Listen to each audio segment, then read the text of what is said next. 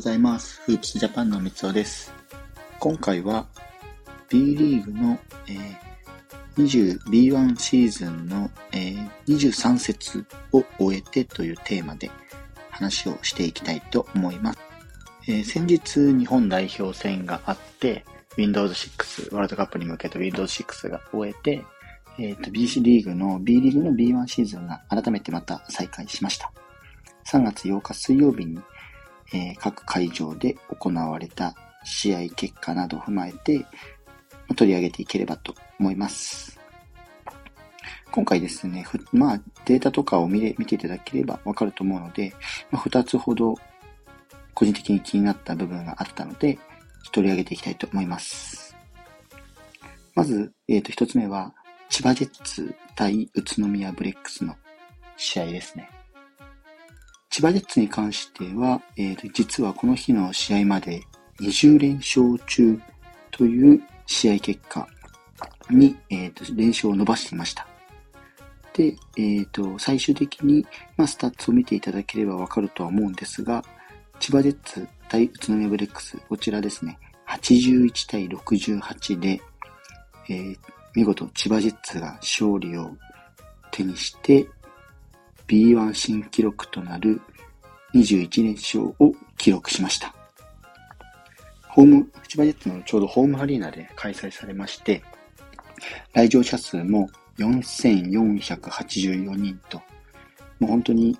もう B, B リーグ屈指の入場者数を誇って、入、来場者数か、来場者数を誇っている千葉ジェッツが、えー、もうここで見事、えー、強豪である宇都宮に勝利を果たして、B1 新記録の21連勝を収めました。本当に素晴らしい結果だなと思います。なかなか21連勝するっていうのは、えー、難しいかなと思いますね。本当に勝ち続けるっていう時点で本当にすごいなと思いますし、そのあたりは、やっぱりこう、チーム一丸となって戦っていかなければ、こういう結果にはならなかったと思うので、なのでこのあたりは、えー、チームとしても完全にこう波に乗っている状況になっているのかなという形ですね。まあ、NBA とかだと、えー、ロサンゼルス・レイカーズが、えー、1971年シーズンだったかな。そのあたりに33連勝を収めていたりですとか、あと日本のプロ野球だと、えー、現在の千葉ロッテマリーンズが1960年に18連勝。サッカー J リーグだと、鹿島アントラーズが98年から99年にかけて16連勝という結果を収めたりとかしているので、この千葉ジェッツのバスケットボール界での21連勝っていうのは、日本のスポーツ界においてもかなり好成績な数字になったのではないかなと思います。で、昨シーズンまで実は琉球ゴールデンキングスが20連勝、昨シーズンか。昨シーズンに琉球ゴールデンキングスが20連勝というスタッツを残していたんですけども、その記録を塗り替えるという形になりました。先ほども申し上げたんですけれども、えー、まあ、ホームアリーナ、千葉船橋アリーナに4484人の、えー、地元ファンですとか、ブースターが集まって、ちょうどこの8月、あ、8月ごめんなさい。3月8日か。3月8日の試合からマスク着用していった条件でも、えー、大声を出しての応援が実は解禁になった試合になっています。なので、まあ B リーグ屈指のこの観客動員数を誇っている千葉ジェッツからすれば、まあ、このブースターですとか、そういった方方々からの応援っていうのは、この新記録樹立にもつながったのじゃないかなと思います。まあ、千葉ジェッツ自体は、まあ、あの、2020年、21年に B リーグのシーズンにおいて、シーズン初優勝を経験しており、まあ、昨シーズンだと、そのチャンピオンシップ準々決勝で、えー、この日に対戦した宇都宮ブレックスに敗退してしまうっていうこう悔しいシーズンなども経験しています。実は千葉ジェッツって過去に20連敗っていう、えー、連敗の方でも20、20という数字を出した気合の経験があるんですけども、そこから逆境を本当に乗り越えて、今のチームが出来上がったと言っても過言ではないかなと思います。まあ、昨シーズン終了後には、まあ、6シーズン、千葉ジェッツを、えー、指揮を取っていた、千葉ジェッツで指揮を取っていた大野ヘッドコーチが退団してしまって、まあ、新たに今のジョン・パトリックヘッドコーチに迎えて、えー、再スタートを切っていた段階でした。まあでも、この連勝っていうのは、まだまだ多分続くのではないかなと予想しています。この先、えっ、ー、と、次が、次の節で、えー、北海道との対戦もあるので、そのあたり、非常にどこまでこう連勝記録を伸ばせるのかっていうのも注目になってくるかと思いますね。えー、二つ目なんですけども、今日取り上げたいなと思った二つ目の内容は、琉球ゴールデンキングスの、え、試合です。まあ、この試合、えっ、ー、と、琉球ゴールデンキングスは広島ドラゴンフライズと対戦をして、えー、見事勝利を収めています。広島に関しては、あの、新たに、え、外国籍選手、あの、インサイドの選手なんですけども、え、ごめんなさい、ど忘れしました。クワーター選手がいて、その選手インサイドの、あ、ソット選手、そうそうそう。インサイドのカイソット選手が入りまして、フィリピンからの外国籍選手ですね。2メーター20センチの、えー、ビッグマンが加入したんですけども、まあ、このあたりどういったこう、対戦になってくるかなとは思ったんですが、えー、琉球ゴールデンキングスのホームコートである沖縄アリーナで開催されまして、で最終的には86対78で見事、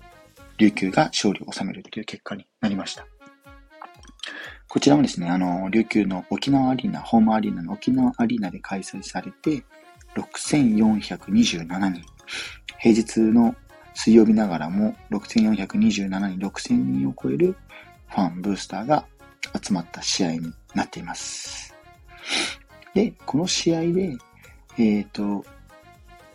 注目したいなと思ったのが、まあもちろん琉球のこの試合結果にも十分注目が集まってくるかなとは思うんですけども、今現在琉球も7連勝中で、西地区の2位ですね、30勝9敗まで来ています。ただ個人的に面白いなと思ったのが、えー、っとですね、この日の試合のこの6400人を超える入場者数の時点で、琉球はシーズンを通して13万3000人を超える、えー、入場者数となりました。で、えー、っとですね、2018年、19年シーズンに千葉ジェッツがシーズンを、年間のシーズンを通して16万6千人を、えー、動員しているんですね。で、現在、琉球のこの平均の入場者数、来場者数が6665人。で、このペースでいけば、あと残り5試合で、この千葉ジェッツが2018-19シーズンで記録した16万6209人を追い越して新記録を更新するのではないかと言われています。琉球の、えー、残りのホームゲームは実はまだ残り10試合あります。なので、これはペース的に見ても、えー、年間のシーズンを通して史上初の20万人を超える来場者数になってくるのかなと予測もされています。20万人は本当に過去最高レベルの記録になってくる。あの、バスケットボール界においては最高記録になってくるので、やっぱりこの沖縄アリーナっていうアリーナができた時点で、このバスケ界へのこう盛り上がりとか、熱量がまた変わってくるかなと思っているので、このあたりの、えー、アリーナ、各チームのホームアリーナの入場者数っていうのも今後注目になってくるかなと思います。先日、あの、川崎ブレイブサンダースのホームアリーナの件で、えー、取り上げたんですけども、今川崎ですとか、アルバルク東京、それこそ千葉ジェッツなんかもホームアリーナの新設を考えていますんで、また新しいホームアリーナができ次第、僕も足を運んでいきたいなと思います。フープスジャパンでは、えー、バスケットボールに関する、まあ、B リーグですとか NBA や大学バスケなんかの記事を、えー、毎日更新しています、えー、概要欄にリンクを貼っておくので、ぜひチェックしてみてください。それではまた。Bye.